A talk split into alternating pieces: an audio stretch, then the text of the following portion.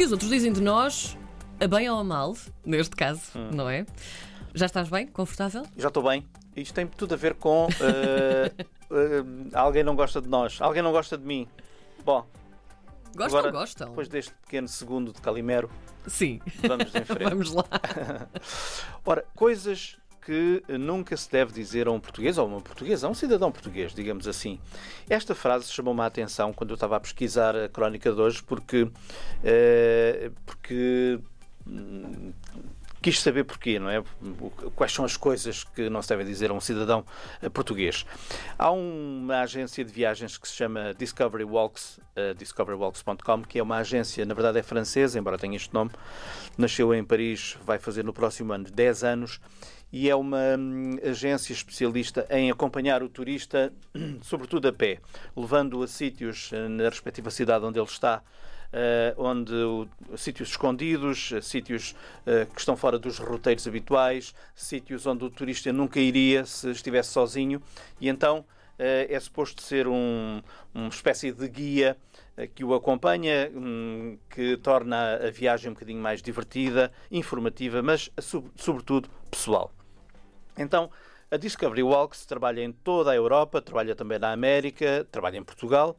eh, e entre várias propostas dá conta desta que eu acho que é muito muito engraçada e tem muito a ver com como é que os outros o que os outros dizem de nós e Sim, como é que olham para nós Literalmente, não é? coisas que nunca se deve dizer a uma pessoa portuguesa. Uh, diz eles, nunca, e portanto eu vou dizer três vezes nunca, que é como eles dizem, nunca, nunca, nunca diga nada de ofensivo sobre a Seleção Nacional de Futebol. Em nenhum momento. O futebol em Portugal tem uma importância parecida com a religião e com a comida. Portanto, o amor à seleção, quer em Lisboa, quer eh, em qualquer lugar de Portugal, durante um grande jogo, é como estar num estádio em pleno campeonato do mundo. Portanto, nunca diga mal da seleção de futebol e nunca faça uma comparação entre o Ronaldo e o Messi, a não ser que Ui, ui. caia para o lado do Ronaldo Ah, se o Ronaldo for o maior. Pronto.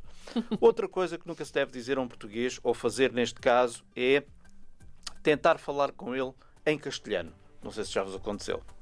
Não, por Eh, acaso não. Pronto, é uma- há uma relação, diz a agência, há uma relação sensível entre portugueses e espanhóis. Eh, e quando o português é abordado eh, em espanhol, porque quem o está a abordar acha que em espanhol ele vai perceber melhor do que se fosse em inglês, o português fica extremamente irritado. Claro que porque sim. o português, de um modo geral, sabe falar inglês, até sabe falar francês, alemão será mais difícil, mas espanhol saberá sim. Então o português está disponível para eh, enfiar o carapuço e falar espanhol, se o seu interlocutor for efetivamente espanhol. Se não for, não faz sentido e deve eh, ser abordado em inglês. Outra coisa que convém evitar é falar da guerra colonial. Portugal, explica a agência, eh, é uma democracia jovem, tornou-se uma democracia nos anos 70. A guerra e a ditadura, a ditadura que de algum modo desencadeou a guerra, são hoje em dia ainda feridas muito recentes, nomeadamente na população mais velha, mais idosa. Embora as gerações mais jovens possam estar abertas a discutir esse assunto, convém, no entanto, que seja essa geração mais jovem a colocar o assunto em cima da mesa e depois então toca a discutir. Com os mais velhos, não vale a pena discutir isto. É mais complicado. É mais complicado. Outro aviso: cuidado com os piropos, cuidado com as gírias estrangeiras nas ruas de Portugal. Avisa a agência que Portugal o assédio sexual e qualquer tipo de assédio na rua é ou pode ser um crime, e isso inclui todo o tipo de insinuações, até mesmo as verbais. Depois, nunca diga que não gosta ou nunca diga que não gosta da bica do chamado expresso, como eles escrevem, eh, quer esteja, eh, esteja onde estiver em Portugal, no final das refeições é quase como uma religião beber um café ou dois ou três, o, o que for.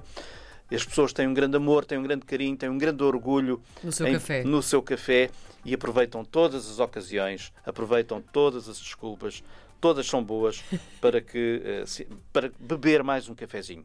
Por fim, eh, nunca tire conclusões sobre Portugal visitando só Lisboa ou visitando só o Porto ou só os grandes centros. Isto porquê? Porque ao percorrer as cidades portuguesas vai encontrar sítios fenomenais, muito animados, em que as pessoas gostam muito, muito, os locais gostam muito de conversar com o estrangeiro e gostam muito de o receber, às vezes até em sua própria casa.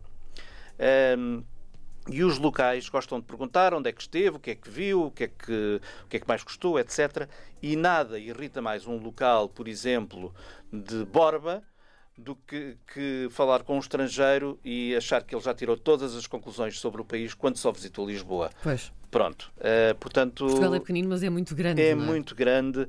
É como eles dizem aqui no remate do texto, é que as cidades e vilas de todo o país são todas muito diferentes umas das outras. É verdade. Pronto aqui estou. Os ouvintes podem encontrar isto na Discoveries. Vale a pena ir ao site, mais do que, mais do que tudo, foi lá que eu fui buscar informação, que é a discoverywalks.com, que é uma agência francesa de viagens. Enfim, passa publicidade, mas vale a pena explorar este site. Muito bem. Estás de volta então para a semana, para a próxima terça-feira, não é? Obrigada, José.